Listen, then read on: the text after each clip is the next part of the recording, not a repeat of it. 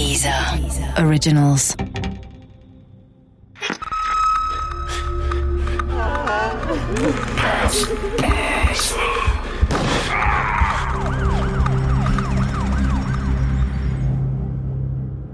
Nullzeit. Teil 4. Klein wurde wenige Tage nach der Tat verhaftet. Und nicht nur er. Auch sein Fahrer, der schnell wieder freikommt, und zwei andere Männer. Edmund Neufang und Josef Schiestle. Die beiden galten als Handlanger von Klein, hatten ihm seinerzeit angeblich auch schon bei den Schwarzschlachtungen geholfen. Schiestel sollte angeblich der Mann gewesen sein, der in der verhängnisvollen Nacht bei Kerner geklingelt hat. Kerners Frau hatte ihn identifiziert. Doch der hatte ein astreines Alibi. Bis Mitte Juni sind die Männer im Gefängnis, dann lässt man sie frei. Bis auf Edmund Neufang, bei dem die Amerikaner eine Pistole gefunden hatten. Das war streng verboten. Denn eine der ersten Handlungen, die die Alliierten in den eroberten Gebieten durchführten, war die Entwaffnung der Bevölkerung. Er wird zu 14 Monaten Haft verurteilt. Gegen Klein hatten sie nichts in der Hand. Doch als er freikommt, ist er das Bürgermeisteramt los. Das wurde inzwischen mit jemand anderem besetzt. Tja, und damit könnte die Geschichte zu Ende sein. Denn wahrscheinlich war den Alliierten schon damals klar, dass sie diesen Mord nicht bis ins Detail untersuchen würden, dass sie nicht jeden Stein umgedreht hatten, um den wahren Mörder zu finden. Denn schließlich ging es nur um einen ehemaligen Polizisten mit Nazi-Vergangenheit. Und da draußen lag ein ganzes Land in Schutt und Asche. Da gab es einfach Wichtigeres zu tun. Und damit, so sollte man ja glauben, hätte sich die Geschichte erledigt. Doch die große Politik sollte das ändern. Auf der Konferenz von Yalta im Februar 1945 war Frankreich neben den USA, der Sowjetunion und Großbritannien zur weiteren alliierten Kontrollmacht ernannt worden. Deutschland wurde in vier verschiedene Sektoren aufgeteilt. Diese wurden dann von den jeweiligen Truppen besetzt und verwaltet. Die französische Besatzungszone lag dabei im Südwesten Deutschlands. Sie bestand aus Teilen des vorherigen britischen und aus Teilen des US-amerikanischen Sektors. Und sie umfasste unter anderem das Saarland. Auch das hat mir Dr. Paul Burkhardt vom Landesarchiv Saarland erklärt.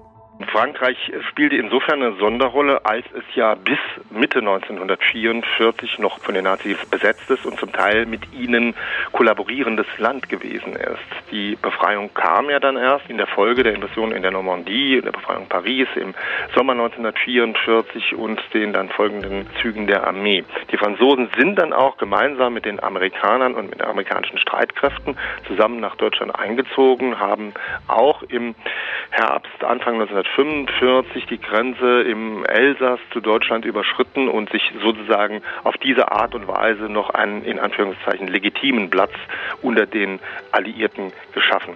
Dennoch waren die eigentlichen Besatzungsgebiete bis zu diesem Zeitpunkt schon aufgeteilt, so dass die Franzosen erst im Frühjahr Sommer 1945 aus der äh, Verfügungsmasse, wenn man so will, der Briten und der äh, Amerikaner ein eigenes Besatzungsgebiet zugesprochen bekamen, vornehmlich im Südwesten Deutschlands, also die heutigen Gebiete von Baden, Rheinland-Pfalz und im Saarland in etwa umfassend.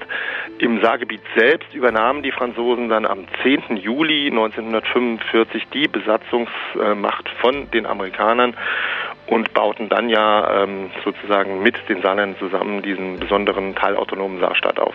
Am 30. August 1945 wurde eine französische Militärregierung unter Oberst Gilbert Grandval eingesetzt.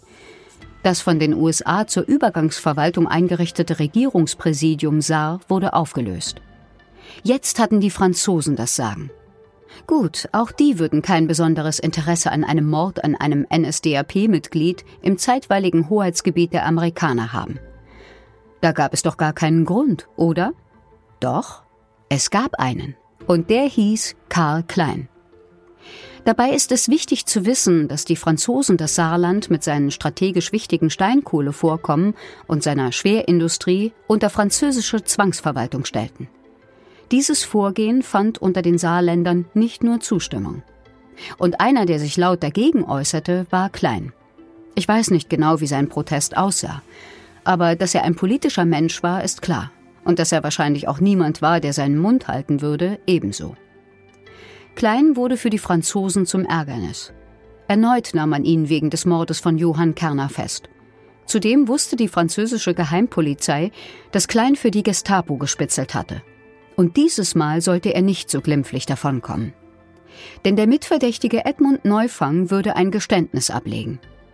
Neufang sagte jetzt, Klein wollte Kerner aus dem Weg räumen. Das habe er mehrfach gesagt. Und er habe Klein geholfen. Es war schon spät, fast halb elf, als Edmund Neufang an der Haustür der Familie Kerner klingelt. Draußen war es dunkel, die Kerners schon im Bett. Es herrschte Ausgangssperre. Neufangs Plan war ganz einfach. Sobald Johann Kerner die Tür öffnete, würde er ihn erschießen. Wegrennen, fertig. Doch dann öffnete nicht Johann Kerner die Tür, sondern seine Frau. Neufang musste sich etwas einfallen lassen. Er sagte, Kerner solle zum Bürgermeister kommen. Es wäre etwas passiert, es wäre wichtig, schnell. Dann rennt er davon. An der Ecke Susanna und Dr. Ludwig Niederstraße wartet Karl Klein auf ihn. Die beiden versteckten sich, warteten einige Minuten, bis sie Johann Kerner sahen.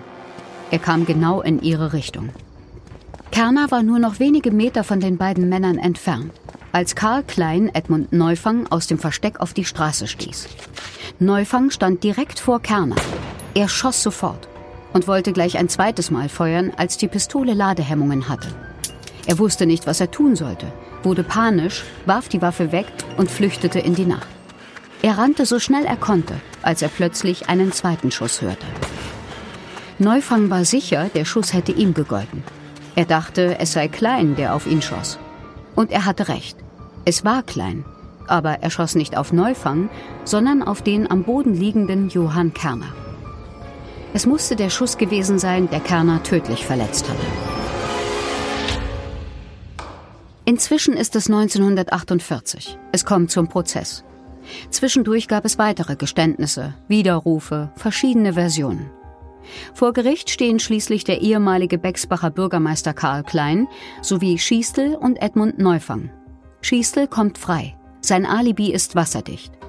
Doch Klein und Edmund Neufang werden für schuldig befunden. Das Motiv lautet Habgier. Klein, so befand das Gericht, habe Kerner umgebracht, um seinen Bürgermeisterposten behalten zu können. Edmund Neufang erhält lebenslänglich, das Urteil für Karl Klein die Todesstrafe. Karl Klein schwor auch Jahre später, dass er an diesem Abend zu dieser Uhrzeit zu Hause war, zusammen mit seiner Frau und seiner Tochter. Seine Frau hatte damals zuerst gesagt, ihr Mann wäre zur Tatzeit zu Hause gewesen. Später änderte sie ihre Aussage. Immer wieder gab es Gerüchte, die französische Geheimpolizei habe die Geständnisse erpresst, die sie brauchte. Auch mit Folter. Bewiesen ist das nicht. Klein ist überzeugt, dass Franzosen, Separatisten und alte Nazis ihn, den verhassten Kommunisten, politisch erledigen wollen, indem man ihm die Tat in die Schuhe schob. Und dann war da noch Kleins Tochter Ruth, zur Tatzeit 13 Jahre alt, die ihrem Vater ein Alibi für diesen Abend lieferte. Sie habe den schlafenden Klein geweckt, als die Soldaten unten an die Haustür der Familie pochten.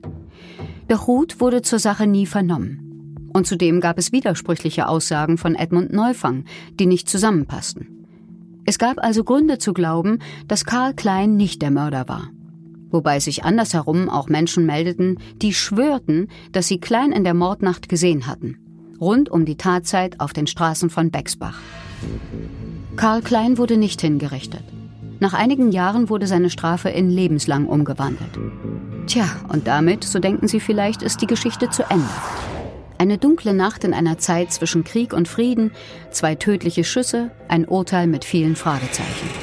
Aber dann ist da ja noch das Foto von Klein und meinem Opa vom Oktober 1971.